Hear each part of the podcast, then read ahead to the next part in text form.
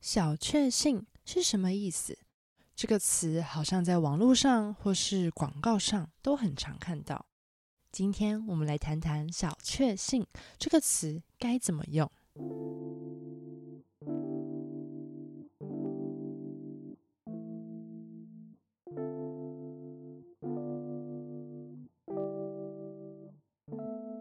嗨，大家好，我是韵芷。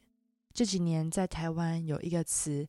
超级流行，但是现在有一点快要过时，或者你可以说这个词已经用到快烂掉。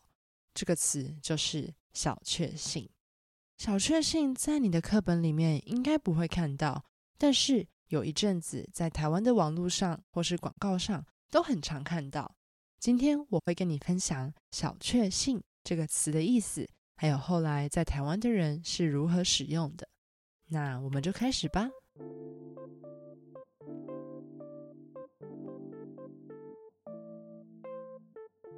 小确幸，顾名思义，就是小而确实的幸福。这个词出现在日本作家村上春树的小说里面。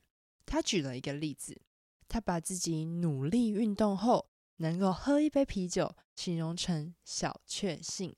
如果以这件事情来解释小确幸，代表小确幸是经过自己努力，然后得到了一个小小的幸福感。对于村上春树来说，就是在运动后喝一杯啤酒。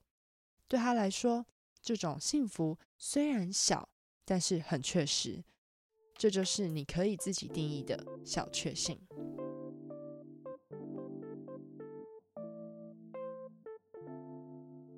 如果你问台湾的朋友，小确幸是什么？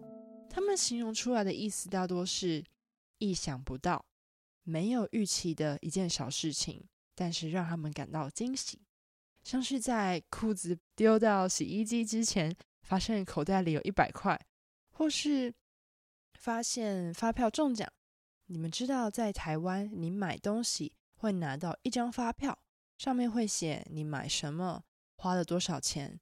发票上会有一串号码，每两个月就会有抽奖活动。只要你有发票，就有抽奖的机会。如果你中奖，你可能就可以拿到几百块台币，最高可以拿到两百万。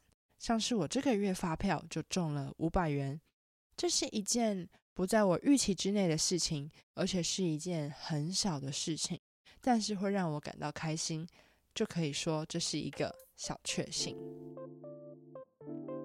对我来说，小确幸在一开始拥有一个很棒的意思，就是在生活中发现那些微小的快乐，还有自己定义的幸福感。但是到这几年，追求小确幸变成像是一个比较负面的意思，因为有人觉得年轻人是因为在生活以及经济压力下，无法追求传统社会定义下的大幸福，所以只能在生活中庆祝小确幸。我认为台湾的社会相较于日本还有韩国，已经是群体主义比较没有那么强烈的社会了。但是社会氛围下，还是有传统定义下的幸福，像是拥有自己的房子、有美满的家庭、有薪水很高的工作。但是我认为，如果小确幸可以让你每一天都过得比较开心。那么，为生活中的小事开心有何不可呢？而且，每天的生活都是达到你自己的目标的过程。